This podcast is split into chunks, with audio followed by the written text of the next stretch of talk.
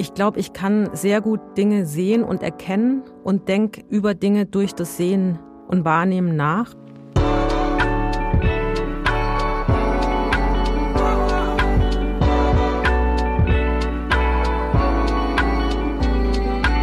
Was mit Kunst? Ein Podcast von und mit Johann König.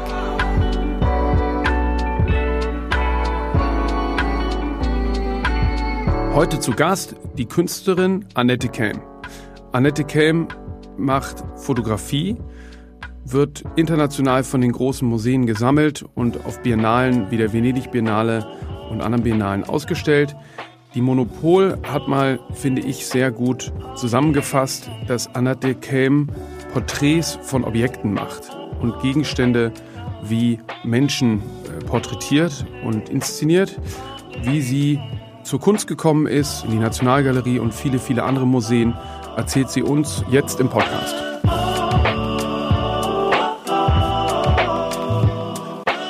Annette, ich erinnere mich, dass du mir mal erzählt hast, dass du deinen Eltern zunächst gesagt hast, du würdest auf Lehramt studieren, äh, obwohl du freie Kunst studiert hast und dann erst quasi zu Hause erzählt hast, dass du freie Künstlerin bist, als du schon signifikanten Erfolg hast. Ich glaube, das war, als das MoMA oder die Tate, glaube ich, das erste Mal Arbeiten von dir erworben hat. Wie, wieso war das so? Ich hätte mich eigentlich nie getraut zu sagen, ich werde jetzt Künstlerin. Ich habe schon immer Dinge gebaut, hergestellt, war früher oft nach der Schule im Jugendhaus, habe dort Skulpturen geschweißt oder alle möglichen Kurse gemacht, äh, Akt gezeichnet und immer Dinge hergestellt, von denen ich aber gar nicht wusste, was das ist. Mir hat das einfach Spaß gemacht. Ich glaube auch das erste Kunstwerk, was wir von dir im Lager haben, ist, glaube ich, immer noch ein Objekt. Kann das sein? Irgendwie ja, das sind so, so eine Art genähte Feuerwehrschläuche, die hatte ich bei meiner ersten Ausstellung oder nicht der ersten, aber einer der ersten an so einen Pfeiler gehängt. Aber da hatte ich auch schon Fotos ausgestellt. Und äh, erzähl mal, also du hast quasi ähm, frei irgendwie dich da in diesem, auch in so einem, in solchen Möglichkeiten ausgelebt und wie bist du dann, ähm, weil du hast ja an der Kunsthochschule in Hamburg studiert, äh, wie ist sozusagen dann der Weg äh, von dem, weiß ich nicht, so vor sich hinwerkeln zur Aufnahme an der Kunstakademie gekommen? Na, ich, ich wollte irgendwas machen, aber es war nicht so klar, was und wo es reinpasst.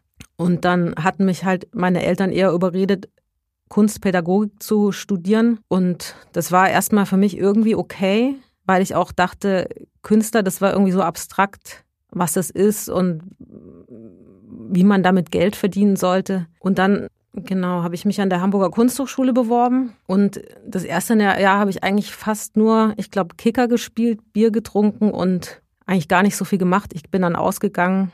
Wie sich gehört für eine Kunsthochschule. Ja. Und dann war ich aber ziemlich überrascht, dass äh, die ganzen Mitstudierenden äh, alle wie in so einem Großraumbüro an so Tischen saßen und irgendwas gemacht haben. Das fand ich dann echt merkwürdig. Also ich wusste gar nicht, was man jetzt eigentlich machen sollte. Und es war aber so, du hast freie Kunst in Hamburg studiert und deine Eltern dachten aber, du machst Kunstpädagogik. Nee, nee, ich war für Kunstpädagogik eingeschrieben. Ah, okay. Und hast dann gewechselt? Es gab ja so eine Grundklasse eben mit allen zusammen. Da war eigentlich gar nicht, ähm, es wurde gar nicht getrennt. Das war recht offen damals. Mhm ich habe dann da einfach so weitergemacht, so wie davor. Also es war eigentlich ganz gut, weil es so ein offener Raum war. Und, Und dann, hast du auch mal gemalt? Ja, ja, ich wollte eigentlich auch malen. Ich habe eben auch viele Objekte oder Malereien gemacht von Fotos, die ich dann selbst gemacht habe. Also als Vorlage. Mhm. Und ich habe dann zum Beispiel so Dias auf Leinwände projiziert und die abgemalt. Mhm. Also auch selbst Porträts oder ja, manchmal auch andere fotografiert und das dann irgendwie also die gibt's da, glaube ich, auch irgendwo noch in so Schränken. Ich glaube, ein Kommilitone, der hat die mal mitgenommen. Ich weiß aber noch nicht mal mehr, wie der heißt. Und du hast mal ein Porträt gemacht von äh, Hans Hansen, was ein äh, wichtiger Werbefotograf ist. Wie wichtig, und ich glaube auch dein Lehrer war, wie wichtig waren Lehrer an der Stelle und in Hamburg? Also wichtig war ähm, Cosima von Bonin, die als Gastprofessorin da war.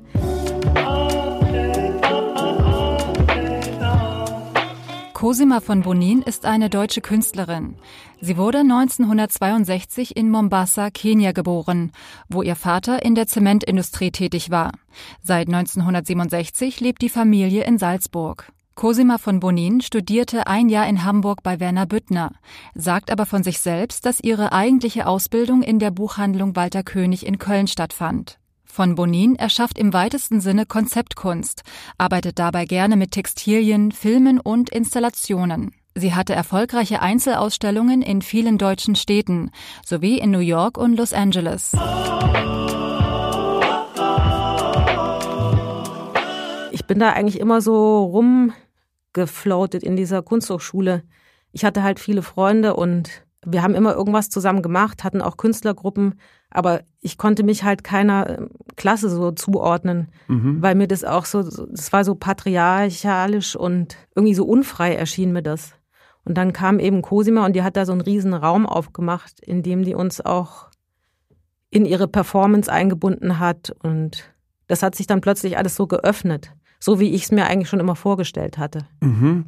Und, und wann fing das an, dass du dich quasi aufs Medium Fotografie eingeschossen hast und da ja auch meisterhaft mit, äh, du hast ja eine, auch eine wahnsinnige Kenntnis von Fotografie, die man ja, glaube ich, auch haben muss. Also, also zumindest sehe ich das so, dass wenn man äh, in welchem Bereich auch immer arbeitet, muss man schon wissen, was da schon gemacht wurde und äh, welche Bewegungen, Haltungen ähm, und welche Acker da schon bestellt wurden.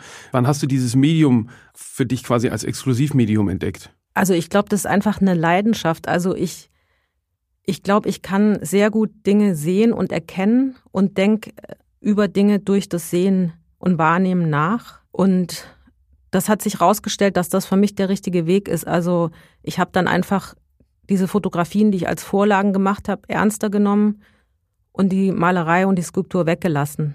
Und das war so ein viel spielerischer Moment. Und die ganze Technik, habe ich mir dann von allen Seiten so zusammengesammelt, weil es damals eigentlich kein funktionierendes Labor gab in Hamburg. Mhm. Ich wollte halt schon immer äh, Farbe machen, weil ich eben, es war klar, ich will nicht schwarz-weiß fotografieren, sondern Farbe, weil ich einfach so eine Leidenschaft für die Farbe habe. Und dann gab es einfach mal auch so einen Moment, also es gab so Schalenentwicklungen, so offene Schalen, in der Chemie für Farbe verarbeitet wurde, also in dem man entwickeln konnte. Und ich habe dem damaligen Laborleiter gesagt, man kann einfach nicht so arbeiten. Mhm. Und dann hat er mir gesagt, ich hätte psychische Probleme in der Dunkelheit. und dann habe ich halt irgendwie, ich war wahrscheinlich, was weiß ich, 22, dann dachte ich auch, ich habe jetzt die Schnauze voll hier. ich mache jetzt mein eigenes Labor. Also irgendwie wollte ich das so, so sehr, dass ich mir dann schon während dem Studium so ein Labor mit Freunden eingerichtet habe. Außerhalb der Schule. Und es gab, aber du hast gar quasi gar nicht Fotografie studiert, ne? Sondern freie Kunst? Äh, ja, also ich war halt lange da für Pädagogik eingeschrieben und habe dann später gewechselt. Und ich habe dann aber heimlich bei ähm, Hans Hansen an der Fachhochschule mitstudiert. Der war da auch Gast für, ich glaube, eineinhalb Jahre. Und von ihm habe ich halt sehr viel gelernt. Aber es war schon so, dass ich eben von allen Seiten auch Freunde, die eher Werbefotografen waren, mir die ganze Technik beibringen habe lassen oder immer wieder nachgefragt habe. Also im Grunde habe ich überhaupt gar keine technische Ausbildung oder so, würde ich sagen. Was aber oft von Vorteil ist, weil ich dadurch vielleicht Sachen vielleicht technisch nicht richtig mache, mhm. aber es funktioniert trotzdem. Ja, und freier und nicht in so einem Regelwerk. Ja, ja. Also man meint, so muss es sein und nicht anders. Und ähm, wie hast du dir denn dann deine Kenntnis äh, angeeignet? Hast dich einfach dafür interessiert, Foto Ausstellung angeguckt, äh, Bücher gelesen, studiert, äh, Kataloge angeguckt? Also eigentlich habe ich mir gar nicht so viel Fotografie angeschaut. Also viel äh, andere Kunst auch. Also nicht, nicht nur Fotografie, mir war das immer zu eng, diese Fotokunst-Ecke. Und nochmal zurück zu deinem Elternhaus, weil ich glaube, eins deiner ersten, weiß ich nicht, herausragenden Arbeiten, die, wenn ich mich nicht irre, auch in der Tate-Sammlung ist, ist ein Orangenstrauch, drei Nee, nee, die, die, die Arbeit ist nicht da. Der, ähm, der Reiter mit dem Fächer. Ach, der Reiter mit dem Fächer. Also als ich dann in der Kunsthochschule fertig war, dann hatte ich, glaube ich, erst das Hamburg-Stipendium und danach noch ein Reisestipendium nach Los Angeles. Und ich dachte immer, okay, das nehme ich noch mit und danach fällt mir dann hoffentlich irgendein richtiger Beruf ein oder sowas. Ja, ah, du hast noch gar nicht dran geglaubt, Karriere als Künstlerin machen zu können. Nee, nee, das habe ich lange nicht geglaubt, weil auch alle gesagt haben, ähm, das klappt eh nicht oder so. Ich glaube, die erste Ausstellung, zu der ich eingeladen war, äh, das war andere Räume. Da hatte mich Yilmaz Civior gefragt, der damals im Hamburger Kunstverein war. Ja. Und ich dachte halt immer, ach, das macht alles total Spaß, ich mache jetzt mal mit. Und ich dachte aber nie, dass da irgendwas draus werden könnte.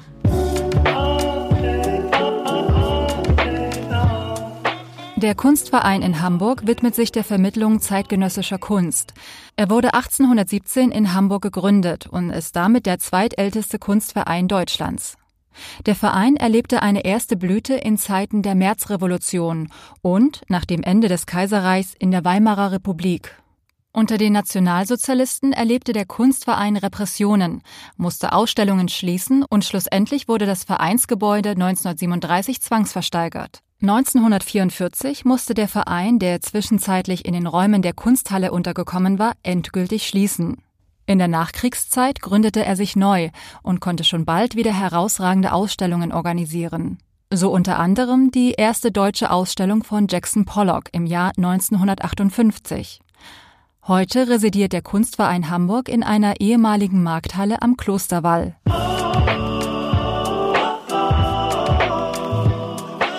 Also du warst gar nicht so auf Karrierekurs und Ziel und äh, das erste Kunstverein ist das Ziel und dann dies und das, sondern. Nee, das war so Freiheit. Einfach mhm. von zu Hause ausziehen, dann Bier trinken, ausgehen, Bilder machen. Ich habe da überhaupt gar nicht äh, drüber nachgedacht. Zum Glück muss man sagen, hat sich das alles so spielerisch ergeben, weil dann Andreas Osarek gefragt hat, ob ich eine Ausstellung hier machen will, äh, will in seiner Galerie. Mhm. Das hatte ich dann gemacht und in Los Angeles hatte ich dann tatsächlich auch den Jeffrey Rosen kennengelernt, der für Takaishi arbeitete damals. Ja, und dann hatte ich halt auch ziemlich schnell eben Galerien in Also dann Japan ging es irgendwie relativ Schlag auf Schlag äh, irgendwie los und wann hast du gemerkt, dass du so doch quasi jetzt professionelle Künstlerin bist, die von ihren Werken leben kann? Also bis heute habe ich immer noch das Gefühl, dass es eigentlich äh, sehr merkwürdig ist, dass das alles so funktioniert. Aber nicht jetzt so Imposter-Syndrom mäßig. Was, was meinst du damit? Imposter-Syndrom ist, wenn man, äh, das haben eben oft Frauen, ich, mir ist das selber begegnet, ich habe das erst richtig bei mir erkannt, äh, als ich mein Buch geschrieben habe, dass man immer glaubt, man sei eigentlich gar nicht, man könne das gar nicht, was man eigentlich macht. Obwohl ähm, objektiv, nicht nur sozusagen man gut ist in dem, was man macht, weil sonst würde man ja nicht äh, eben die Ziele erreichen, die man sich setzt, als, weiß ich nicht, in meiner Rolle jetzt als Galerist für meine Künstlerinnen und Künstler, was halt alles dazugehört, irgendwie die Arbeit richtig zu vermitteln, abzuwickeln, dass, zu, dass das Geld ankommt auf allen Seiten, dass man aber immer glaubt, irgendwann kommt einer und sagt, so jetzt äh, kannst du aufhören, hier so zu tun, du bist entlarvt, du kannst es gar nicht.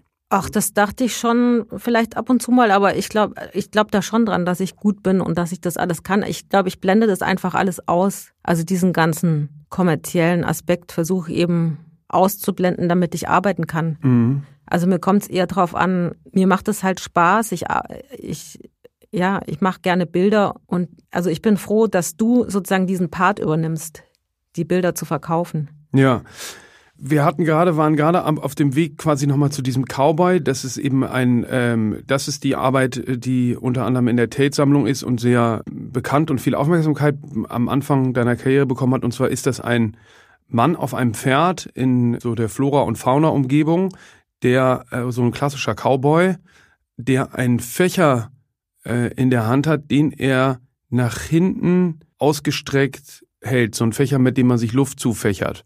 Wie kommt es dann zu solchen Motiven? Ach, das war in Los Angeles, da war ich sechs Monate und nach fünf Monaten ist mir dann eingefallen, ich muss ja irgendwie Bilder nach Hause bringen. Mhm. Und ich habe immer ähm, Spaziergänge gemacht im Elysian Park und da war eben dieser Mann, der die Pferde ausgeführt hat. Und das ist so ein städtischer Park und ich fand das immer schon so absurd, dass, dass er da so durchreitet und dann hatte ich eben die Idee, das Bild zu machen, habe ihn angesprochen und mit ihm verabredet und das inszeniert. Ich hatte einige Gegenstände dabei, unter anderem diesen Fächer, aber auch viele andere. Und wir haben dann ein, einiges so ausprobiert. Und dieses Bild habe ich ausgewählt, weil das halt, ja, ich wollte wie so eine Art Reiterstandbild fotografieren. Und dann gibt es aber viele Ebenen in dem Bild. Im Hintergrund äh, ist so eine Fächerpalme, er hält diesen Fächer. Das Pferd strebt eigentlich eher so nach hinten, eher nach vorne. Und dann natürlich auch so eine totale Männlichkeitsidentifikation mit so einem Cowboy auf einem Pferd und gleichzeitig so ein eher den Frauen zugeschriebene Fächer, den er dann aber auch so von sich wegstreckt. Ich mache eben auch Bilder, weil man Dinge ausdrücken kann, die man nicht mit Worten sagen kann. Man hat so viel mehr Ebenen in so einem Bild. Ja.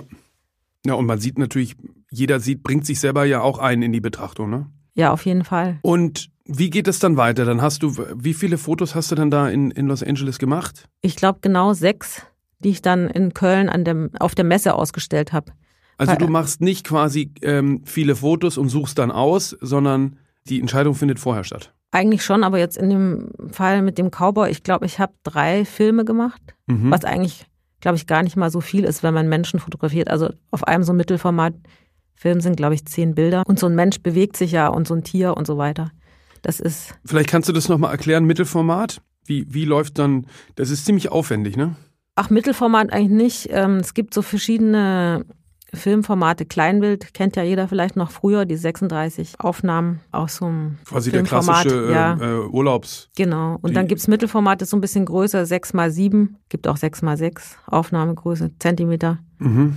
Da benutzt man halt bisschen größere Kamera und ich benutze auch immer ein Stativ. Ja, für Gebäude oder manchmal mache ich auch 4 mal 5 Inch äh, Plattenkamera, das ist tatsächlich dann schon ein bisschen aufwendiger, weil man das Bild hinten auf der Mattscheibe ganz dunkel sieht unter so einem Tuch. Aber dann kann man fallende Linie ausgleichen und da gibt's dann noch viel mehr Möglichkeiten. Weil du machst Aber man ja, hat auch so eine, äh, natürlich so was Starres dadurch. Weil du machst ja keine Postproduktion. Also es wird ja nicht ähm, äh, bearbeitet. Nee, also ich, ich mache höchstens, also ich fotografiere jetzt seit ungefähr fünf Jahren auch digital. Da mache ich eigentlich nicht viel mehr wie in der Dunkelkammer mal mini bisschen aufhellen oder so, aber nicht ähm, jetzt groß da irgendwas. Aber keine Retuschen und irgendwas Zusammen, wegphotoshoppen und sowas. Ja, zusammenschneiden oder so, das interessiert mich auch gar nicht. Mhm. Dann äh, hast du die, hast du quasi äh, diese äh, Serie oder diese Gruppe in Los Angeles fotografiert und dann auf so einer Jugend-Nachwuchsförderkoje in Köln präsentiert. Genau, ja ja, ich habe ich hab das da einfach hingehängt und ich wusste gar nicht, was jetzt damit passiert oder so. Und dann, als ich dann auf der Rückfahrt war von Köln, hat mich jemand angerufen und meinte, ich hätte jetzt den ähm, Nachwuchspreis gewonnen oder so, von dem ich gar nicht wusste, dass es den gab. Das war natürlich eine totale Überraschung. Für mich war das alles immer so abstrakt, auch so eine Messe, dann hängt da total viel und ja, und dann hast du durch diesen Preis, erinnere ich mich, die Ausstellung habe ich damals gesehen, in diesem, in Köln, diese ovale, in diesem interessanten Ausstellungsraum. Ach so, da in der Artothek, genau, das war dann der Preis. Genau. Ähm, da habe ich dann mein erstes Buch gemacht. Ja. Das war der Preis, den man bekommen hat. Und in der Artothek eine Ausstellung. Und nochmal kurz zu den Orangen sind die nach Los Angeles entstanden? Weil die finde ich eben so interessant. Ah, die sind für Los Angeles entstanden. Da hatte ich meine Ausstellung bei Mark Fox. Ich weiß ehrlich gesagt nicht mehr, welches Jahr das war. Das muss wahrscheinlich sechs oder sieben gewesen sein, 2006, sieben. Und ähm, ich wollte irgendwas machen, was fotografieren, was indirekt mit Kalifornien oder Los Angeles zu tun hat. Da habe ich eben diesen Miniaturorangenbaum meiner Eltern fotografiert. Wegen, der in Stuttgart auf der Terrasse steht. Wegen Orange County. Und das fand ich, das finde ich eben interessant, dass oft Bilder von dir äh, und das ja auch was über Bilder im Allgemeinen sagt, äh, das sind eben diese drei, es sind drei richtig, ne? Vier sind es. sind vier. Es sind vier Aufnahmen vom selben Orangenbaum, aber immer aus einer leicht anderen Perspektive vor einer grünen äh, Fotorückwand, die man aber nicht als Fotorückwand erkennt.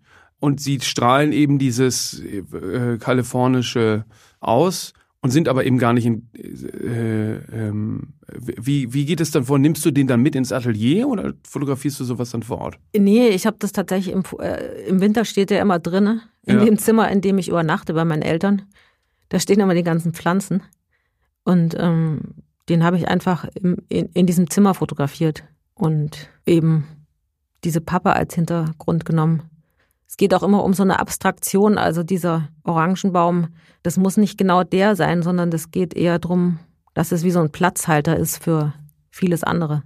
Ja, und dann hast du, glaube ich, ein bisschen später angefangen, quasi die Fotorückwand mit mehr Abstand zu fotografieren, dass man die Inszenierung als solche auch erkennen kann. In meiner Arbeit geht es auch immer darum, über das Nachdenken, über die Fotografie an sich und auch ab und zu dieses Offenlegen der Aufnahmesituation.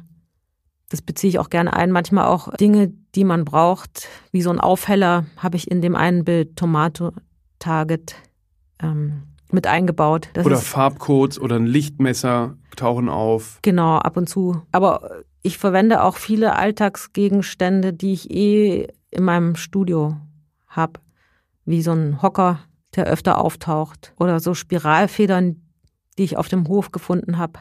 Aber es haben ja schon relativ früh ganz tolle Leute, also der Udo Kittelmann, der jetzt hier scheidende Direktor der Nationalgalerie äh, und Hamburger Bahnhof und weiß nicht, zehn anderen Museen, die Jessica Morgan, die jetzt die Direktorin ist vom Dia Art Center in der Jens Hoffmann. Äh, und es haben ja viele damals schon irgendwie, wie soll man sagen, Tastemaker und ähm, äh, wichtige für sich privat deine Bilder gekauft. Und äh, hast du dann, wie war das? Hast du dann irgendwie gemerkt, ah, wenn die das irgendwie auch alle unterstützen, dann ist ja wohl, weil du bist jetzt ja nicht die sozusagen, äh, es ist ja eh, finde ich zumindest, eine komische Entwicklung mittlerweile in den Kunsthochschulen.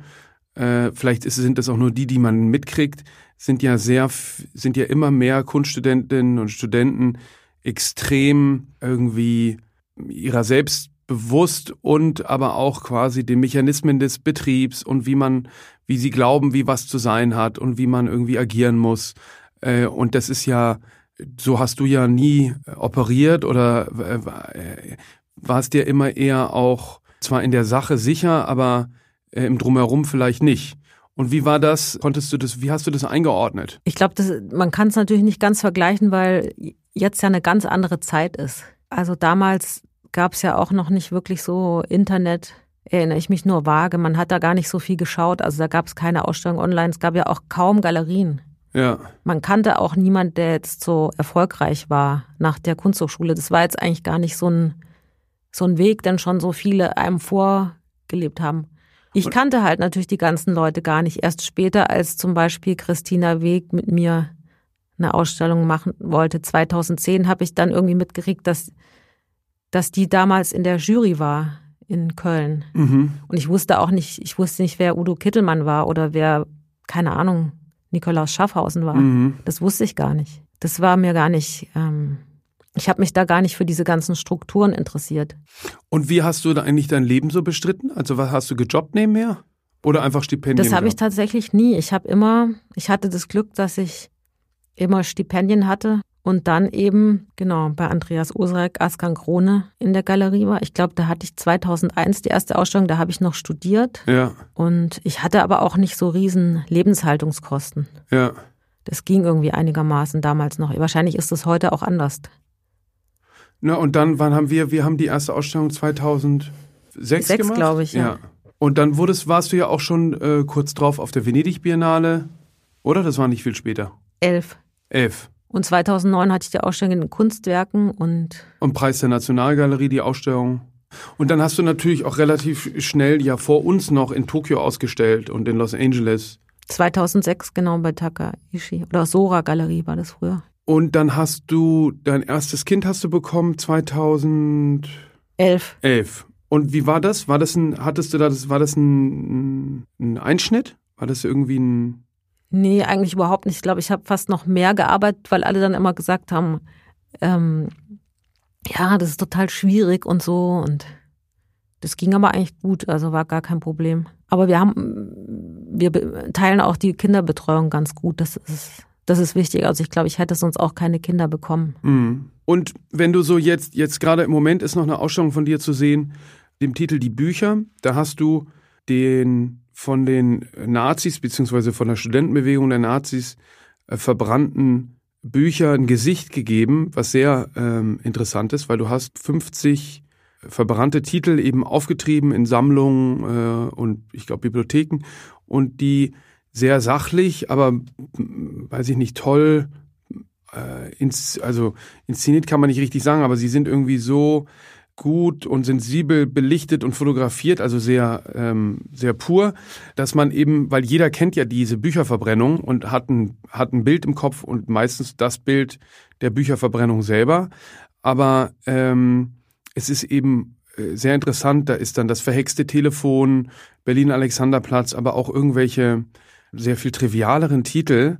Wie bist du zu, wie kommst du zu solchen, zu solchen Projekten? Und vielleicht willst du noch was ergänzen, weil ich habe das bestimmt nicht so perfekt jetzt zusammengefasst. Also man muss erstmal sagen, dass, dass es nicht alles Bücher sind, die verbrannt worden sind, sondern die Bücher, die jetzt da hängen, sind Exemplare, die die Zeit überdauert haben, die aber auf der Liste des unerwünschten und schädlichen Schriftums standen und vernichtet werden sollten oder die man nicht mehr haben durfte. Und diese, dieser Akt der, des Bücherverbrennens war, das waren ja sozusagen einmalige Aktionen. Und die Arbeit habe ich, ist entstanden, weil es die Einladung gab von Nikolaus Schaffhausen, äh, mir ein Projekt zu überlegen für die Gruppenausstellung Tell Me About Yesterday Tomorrow, die jetzt noch bis Ende Oktober in München im NS-Dokumentationszentrum zu sehen ist. Ich sollte mir eben ein Thema überlegen und bin dann ins NS-Dokumentationszentrum gefahren und dort stehen eben Bücher in einer Vitrine. Und die sehen aber recht unscheinbar aus und ich wollte irgendwas mit diesen Büchern machen. Ja, weil, weil ich eben total geflasht war davon. Man sieht eben nur immer diese Bilder von Goebbels, wie er die Feuerrede am Opernplatz hält, aber nie diese Bücher an sich. Mhm. Und das ist ja auch in der Erinnerungskultur so, dass immer die Täter so ähm, gezeigt werden und die Opfer nicht. Also das wird, ja. es ändert sich langsam. Ja. Und diese Bücher sehen halt auch wahnsinnig toll aus, weil zum einen das Cover als ähm, Gestaltungsraum erst so entdeckt wurde. Ja, so einen un un unglaublichen Reichtum gibt in der Gestaltung und aber auch die Titel und die Autoren, also es spielt alles so mit rein. Das ist halt ähm, auch sehr bewegend, finde ich. Es sagt einem unheimlich viel auch über die Zeit und über Genau, man kann sehr viel ablesen dadurch. Mhm. Und ich wollte eben die Bücher auch in die heutige Zeit zurückholen durch die Fotografie. Ja. Ja, und ich finde interessant, dass es viel über das Naziregime sagt. Also gegen was die sich gestellt haben. Und offensichtlich auch dann doch, wie bei der entarteten Kunst ja auch Angst davor hatten, um es so ernst zu nehmen, es doch zu verbieten oder zu eben äh, verbrennen. Ja, und es ist natürlich Wahnsinn, wie die versucht haben, sozusagen die ganze Geschichte neu zu schreiben. Und der Prozess ist dann so, du entdeckst es dann da für dich und weil dann machst du dich ja richtig auf eine Reise, recherchierst, klärst die Rechte ab, äh, suchst die Eigentümer auf. Wie läuft es dann ab?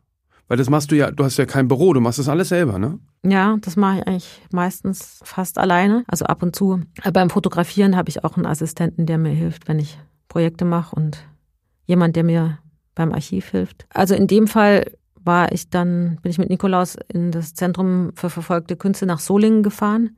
Dort ist die Sammlung Jürgen Serke, der in den 70er Jahren auch die erste Reportage gemacht hat für den Stern über diese verbrannten Dichter. Mhm. Da hat mich dann der Jürgen Kaumkötter mit dem Ralf Wassermeier bekannt gemacht, der in Lübeck eine ganz tolle Sammlung hat.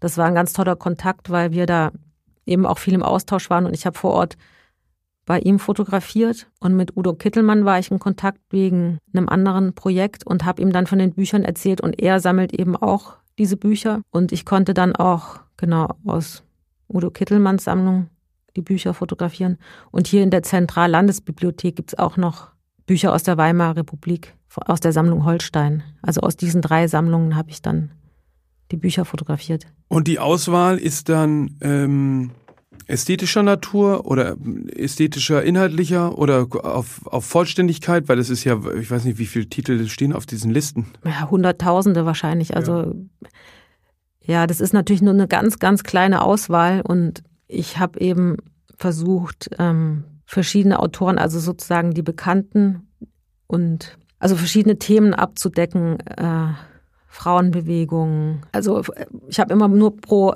pro Autor ein Buch. Also es war schon klar, dass ich halt sozusagen die, die halt immer genannt werden in den, in zum Beispiel in der Feuerrede, äh, Remarque und ähm, Kästner und Döblin, ja. die wollte ich dabei haben, aber ja. eben auch welche, die da nicht genannt werden aber die zum Beispiel zur damaligen Zeit total wichtig und bekannt waren oder vielleicht auch unbekannt. Also es ist immer so eine Mischung aus ähm, Autor, Cover, Buchtitel und man könnte das natürlich endlos weitermachen. Und ich glaube, du hast auch auf, auf Frauen und Autorinnen geachtet, ne? Ja, aber nicht so sehr. Die gab es natürlich da auch. Nur wie überall sind die natürlich hinten runtergefallen. Das waren ja alles gar keine Unbekannten, so Vicky Baum oder so. Ja. Die war ja total bekannt. Ja. Oder Irmgard Coin. Also auch viele, die auf der List, Liste standen und dann vergessen wurden, das waren ja Bestseller-Autoren damals, Ja. die schon in total viele Sprachen übersetzt wurden. Und zum Teil dadurch dann auch verschwanden, oder? Ja, das ist natürlich das Tragische, dass es dann tatsächlich funktioniert hat. Dass, ähm, ja genau, dass man viele Autoren heute nicht mehr kennt. Mhm. Mhm. Insofern hat es halt tatsächlich leider funktioniert. Und wie kommst du dann aus so einem, jetzt arbeitest du gerade an, einem, an einer Publikation, ähm, die dieses ganze Projekt zusammenfasst und vermutlich rund 100 ähm, äh, Bücher äh, präsentieren wird, also Fotografien von Büchern präsentieren wird und auch irgendwie in Kontext bringst. Wie kommst du dann aus solchen Projekten, weil das ist ja, also, ähm, wie soll man das sagen, du arbeitest ja in der Regel eigentlich sehr frei und hin und wieder gibt es quasi in den in diesen freieren Einzelfotografien äh, in unserer letzten Ausstellung gab es irgendwie oder beziehungsweise die letzte Ausstellung, die ich sehr gut in Erinnerung habe, das war eine Zusammenstellung von Fotografien, die du über die äh, letzten Jahre gemacht hast oder fast ich glaube 10, 15 Jahre in der äh, Bundesbank in Frankfurt in dem Geldmuseum der Bundesbank zum Thema Geld die sich über, da hast du einige neue Arbeiten gemacht mit deren äh, Fälschung. Also du hast, arbeitest immer dann in so einzelnen Projekten, wo du dann zu denen auch ins Museum gefahren bist oder in diese Prüfstelle. Im Falschgeldzentrum in Mainz habe ich fotografiert. genau, Falschgeldzentrum in Mainz. Ähm, aber dann eben äh, verbunden mit anderen früheren Arbeiten, äh, die dir quasi, die frei entstanden sind, die thematisch dazu passten.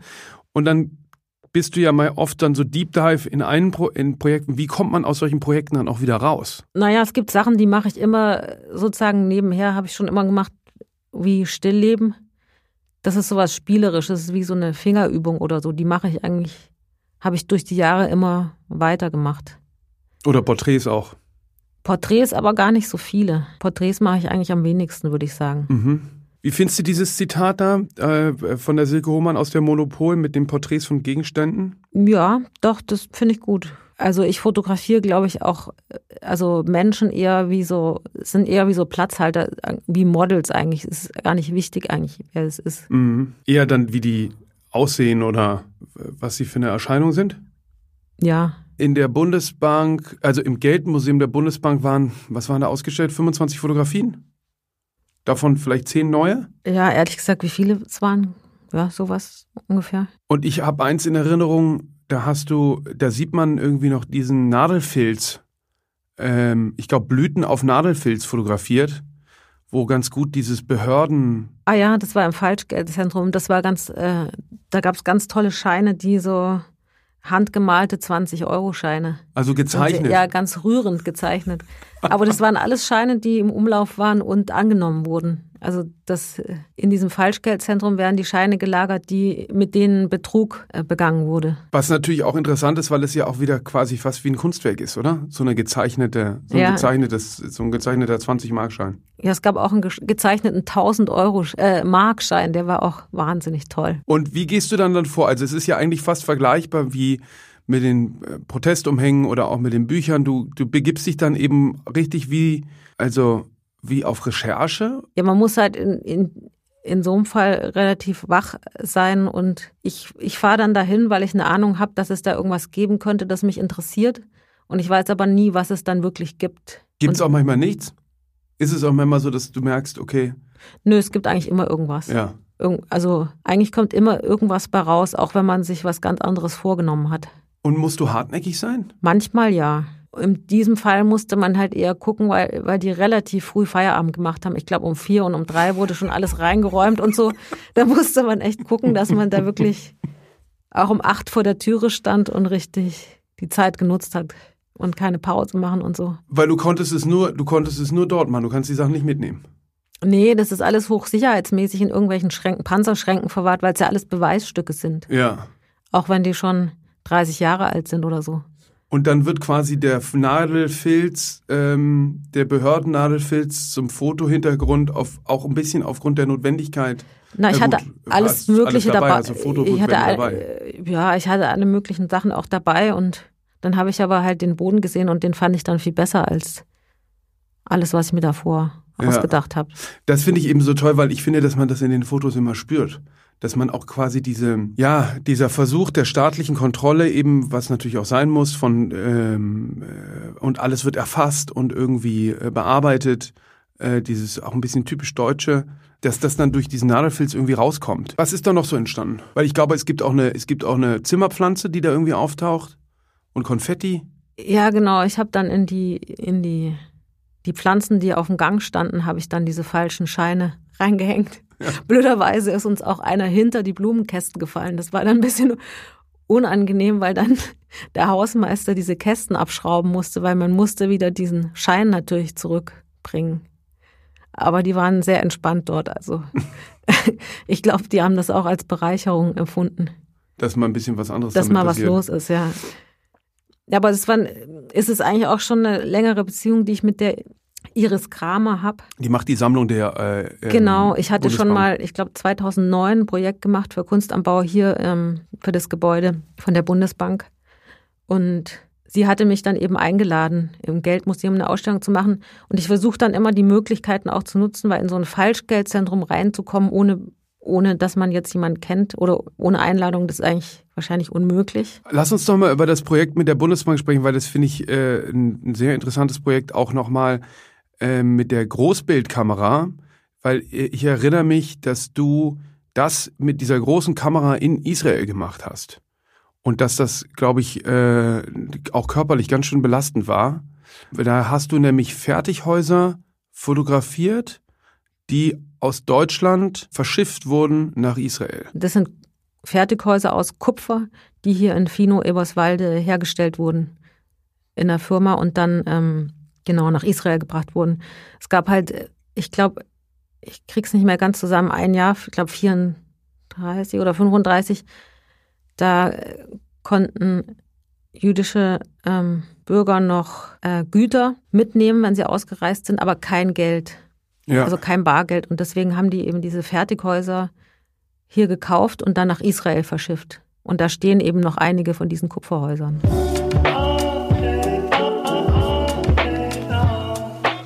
Kupferhäuser waren ein Fertigbausystem, das in Eberswalde vom Unternehmen Hirsch Kupfer und Messingwerke, kurz HKM, in den späten 1920er Jahren entwickelt wurde.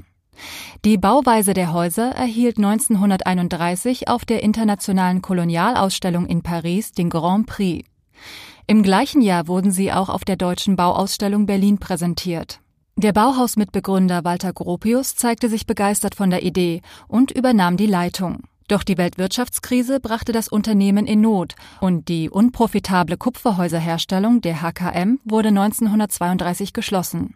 Noch im selben Jahr gründete der Schwiegersohn des Firmengründers eine eigene Firma, die Deutsche Kupferhausgesellschaft, kurz DKH, allerdings ohne Walter Gropius, der ihm wohl zu avantgardistisch dachte.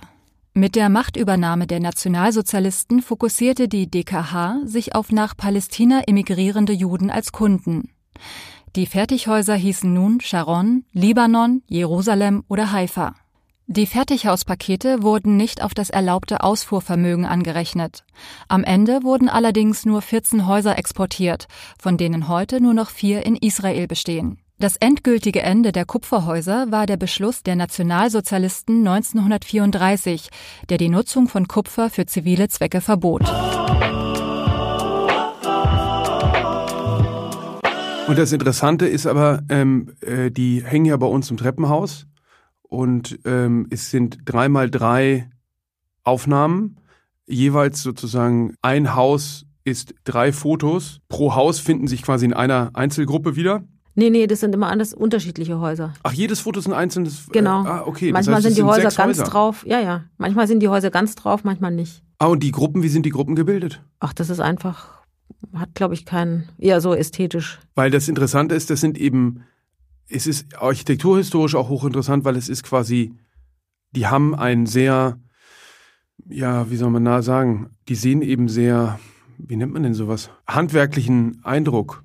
Ja, ich hatte mich eben, ich habe davor schon mal Fertighäuser aus Holz fotografiert oder überhaupt Fertighäuser und ich habe mich dafür interessiert, weil das so ein Übergang war von so Handwerk zur industriellen Fertigung, zu ja. so Massenproduktion. Und mich interessieren eben immer äh, Sachen, die halt in so Übergängen sind, nicht, nicht ganz funktionieren vielleicht und man merkt halt, dass es so, also die Häuser sehen viel zu sehr ähm, so mit so Schnitzereien ausgestattet genau. aus und alles Mögliche, als dass das wirklich so massenhaft wahrscheinlich hätte produziert werden können. Also, weil wenn man an Fertighäuser denkt, denkt man ja zu der Zeit vor allem vielleicht dann auch an Bauhaus. Es hat aber damit überhaupt nichts zu tun. Es sieht total, äh, ähm, ich weiß eben nicht, wie man es nennt, aber es sieht eben alles nach Handwerkskunst aus und Intarsien und genau. Ähm, man konnte Fachwerk. Damals schon so in, in, anhand von Katalogen bestellen. Ja.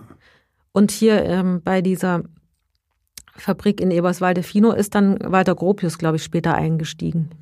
Und wie, also die Bundesbank, es ging quasi um, äh, um diese, um, um eine Idee zu entwickeln für die Bundesbank. Dann bist du auf diese Häuser gekommen. Wie geht's dann weiter? Na, ich hatte damals diese Häuser in Deutschland fotografiert und bin dann auf diese Kupferhäuser gestoßen und habe dann eben ähm, hatte ein Buch von so einem israelischen Architekturprofessor aus Haifa gefunden und da sind eben die ganzen Orte drin, in denen die Häuser stehen. Mhm. Und das wollte ich eigentlich machen, aber ich hatte halt kein Geld, dorthin zu fahren. Ja. Und dann kam die Anfrage von der Bundesbank und dann dachte ich, ja, das könnte ich ja zum Thema sozusagen im weitesten Sinne Geld ja. machen. Ja. Das Tolle finde ich auch, dass Frau Kramer mir nämlich auch gesagt hat, dass die, die Mitarbeiter diese Arbeit wirklich sehr gerne mögen. Ja, die, die hängt, toll. die ja. hängt da. Und das, das ist natürlich so die beste Belohnung. Ja. Für mich. Ja, und das Interessante ist, sie hat eben was, ähm, äh, es sind eben weite, also es sind quasi, man zum Teil sieht man die Häuser, man sieht sie eigentlich fast nie ganz, sondern es sind, also ich glaube hin und ja, wieder mal einzeln. Teilweise ging es auch nicht, weil dann irgendwas Komisches im Hintergrund war oder man, ich einfach eher lieber ein Detail zeigen wollte, ja. wie zum Beispiel so eine ein Fertigbauelement. Ja. Ich glaube, ich gibt ein Bild, da ist nur dieses Element drauf. Und sie sind halt total zeitlos. Man kann sie gar nicht verorten. Also weil es ist jetzt nicht irgendwie wie manchmal bei Architekturfotografie, dass dann da irgendein Fiat Panda noch mit drauf ist, sondern es sind eben diese Details, diese Häuser, die, ähm, aber man merkt, dass irgendwas Besonderes an denen ist. Und wie fanden die Leute, die in diesen Häusern noch wohnen? Wie fanden die das? Also Wussten unterschiedlich. Die in dem, wo sie da wohnen? Ja, ja, Ja. klar. Also ich habe dann auch Kontakt zu denen aufgenommen und die Familie Tuchler, da ist der Mann, ich glaube, so als drei-, vierjähriger mit seinen Eltern rüber Mhm. Gekommen und für den war das, glaube ich, schon sehr tragisch und traumatisierend und so. Mhm. Also der war schon nett, aber man hat schon auch gemerkt, so richtig viel zu tun haben will er mit uns auch nicht. Er st- unterstützt es und so. Und er hat dann auch gesagt, er würde gerne, weil er auch Fotograf war, glaube ich, hätte er gern so ein Negativ, habe ich ihm Mhm. auch eins geschickt Mhm. und ein Bild und so. Mhm. Ja, und teilweise wurden die Häuser aber auch abgerissen. Die stehen da, glaube ich, nicht unter Denkmalschutz. Mhm. Also eine andere, äh, was vielleicht auch noch interessant ist, darüber zu sprechen, ähm, ist ein Projekt, was du gemacht hast in Aachen, in dem Haus von Peter und Irene Ludwig. Die beiden waren ja die Gründer und, und Stifter des Museum Ludwig und vielen anderer Ludwig-Museen äh, in ganz Europa und in der Welt. Äh, er war Schokoladenfabrikant äh, und die beiden waren eben kinderlose Großsammler und haben in einer äh, Villa in Aachen gewohnt, wo glaube ich auch diese Fabrik war.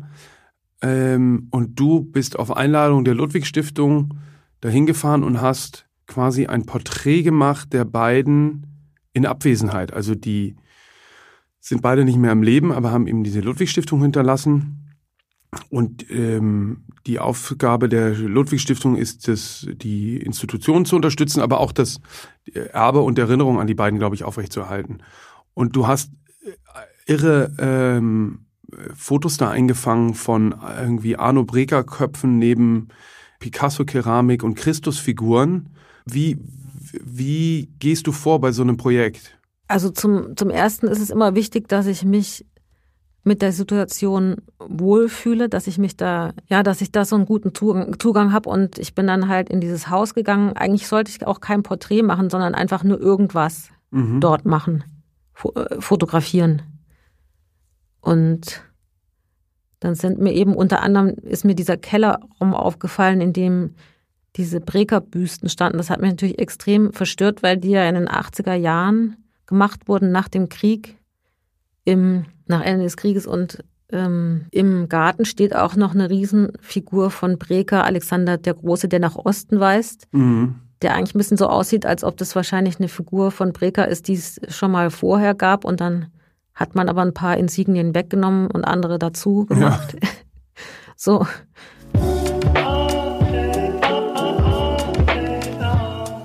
Arno Breker war ein deutscher Bildhauer und Architekt. Er wurde am 19. Juli 1900 in Elberfeld bei Wuppertal geboren und starb am 13. Februar 1991 in Düsseldorf. Breker war einer der führenden Künstler unter den Nationalsozialisten und wurde 1941 zum Vizepräsident der Reichskammer der Bildenden Künste. Er wurde von Josef Goebbels und Adolf Hitler im Kontext der Erstellung der sogenannten Gottbegnadeten Liste an erster Stelle der Sonderliste der unersetzlichen Künstler aufgeführt. Er begleitete Hitler nach dem Sieg über Frankreich 1940 nach Paris. Trotz seiner Nähe zu den Nazis wurde er nach dem Krieg als Mitläufer eingestuft, da er sich nachweislich für verfolgte Künstler eingesetzt hatte. Nach 1945 erhielt Arno Breker kaum noch öffentliche, jedoch zahlreiche private Aufträge. Er porträtierte einflussreiche Industrielle, darunter auch die Kunstsammler Irene und Peter Ludwig. Eine Zusammenarbeit mit Arno Breker blieb wie seine Person umstritten, auch weil seine Abkehr vom Gedankengut der Nationalsozialisten oft hinterfragt wurde. Breker nahm beispielsweise in den 1970er Jahren den goldenen Ehrenring des rechtsextremen deutschen Kulturwerkes Europäischen Geistes entgegen und lobte 1986 den kulturell anspruchsvollen Stil des rechtsextremen Blattes Deutsche Monatshefte. Der Kunstsammler Peter Ludwig würdigte ihn mit folgenden Worten. Ich finde, dass Breke ein interessanter Künstler ist, ein großer Porträtkünstler. Salvador Dali sagte, Gott ist die Schönheit und Arno Breker sein Prophet.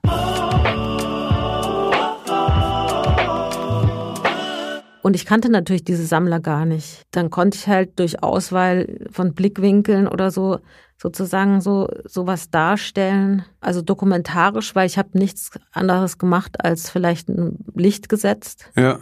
Also ich würde sagen, das ist eigentlich eine dokumentarische Arbeit, die ich da gemacht habe. Aber trotzdem sind es Bilder, die jetzt, würde ich sagen, nicht nur Porträt von den Ludwigs sind, sondern das ist auch vielleicht wie so eine, ja, auch Porträt der Zeit oder so eine Art von ähm, Nachdenken über so eine Art äh, Haltung oder Sammler vielleicht. Ich fand ja erstaunlich äh, eklektisch, wie das da aussah. Für jemand, der äh, quasi die Pop-Art nach Deutschland gebracht hat. Auf eine gewisse Art und Weise. Ja, das hat mich auch sehr erstaunt, weil eigentlich kaum Pop-Art dort hing. Also in der Hauptsache waren es Marienfiguren und so sehr klassische, also sehr viel Porzellan. Ja. Chinesisches und auch Meißner. Also man kriegt so kaum zusammen. Ich glaube, man, man bräuchte natürlich die Personen, um das richtig zu verstehen. Aber es war mir jetzt auch gar nicht so wichtig zu verstehen, sondern ich wollte einfach Motive finden in dem mhm. Haus. Und gibt es auch Einladungen von äh, oder interessiert dich auch eigentlich, weil es sind ja immer Kunstprojekte. Würdest du auch, ähm, gab es auch schon mal Einladungen von irgendwelchen Magazinen oder Reportagen oder sowas? Hast du sowas jemals gemacht? Nee. Also es gibt manchmal, ich glaube, so eine Modefirma wollte mal was machen, aber das, das wollte ich nicht. Und ich glaube, dein Vater, der Kasperkönig, hat mich schon mal gefragt, für das Zeitmagazin habe ich so eine Art Modefoto von ihm gemacht. Ach ja, mit anderen, mit Araki und Tillmanns und Michailov und so. Da hat er alle seine Lieblingsfotografen eingeladen, ein Porträt zu machen. Genau, genau. Das war auch ganz lustig. Also Zeitmagazin ist ja schon, war ja immer wichtig eigentlich für Fotografie in Deutschland. Ja. Es war ja früher schon immer sehr toll, also diese Bildstrecken. Also das ist schon was, was du dir. Aber das war eher so ein Gefallen oder sowas. Das würde ich jetzt nicht. Aber wenn das Zeitmagazin. Oder nur weil ich das Zeitmagazin auch gut finde. Aber wenn die jetzt eine Idee hätten zu sagen, ähm, zum Thema oder was weiß ich, was mit dir zusammen was zu entwickeln, das würdest, das würdest du nicht äh, äh, ausschließen. Ach, komm, komm, ja, auf jeden Fall. Die hatten mich auch neulich gefragt. Ich glaube, irgendwas, was ich in Corona-Zeiten in meiner Wohnung umgeräumt habe, sollte ich fotografieren, aber ich habe einfach nichts umgeräumt. Ja. ja. Kann man auch nichts fotografieren. Wie hast du wie hast die Zeit so für dich genutzt? Na, ich habe eben viel an dem Buch gearbeitet, alleine. Ja. Deswegen habe ich jetzt auch einen Tennisarm. die ganze Zeit an diesem Layout selbst äh, rumgebastelt habe. Weil du bist natürlich schon echt eine absolute Perfektionistin, ne? Also entweder mache ich eben was richtig oder ich mache es gar nicht. Alles andere macht mir dann keinen Spaß. Vielen Dank.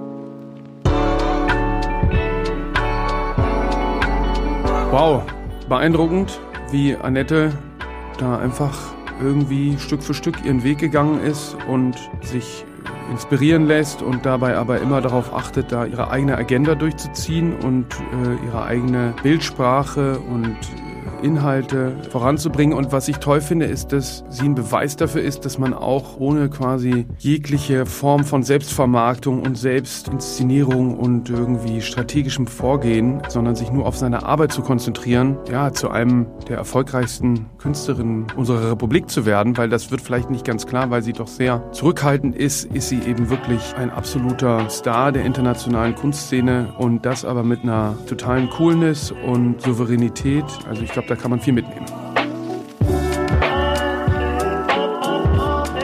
Was mit Kunst? Ein Podcast von und mit Johann König.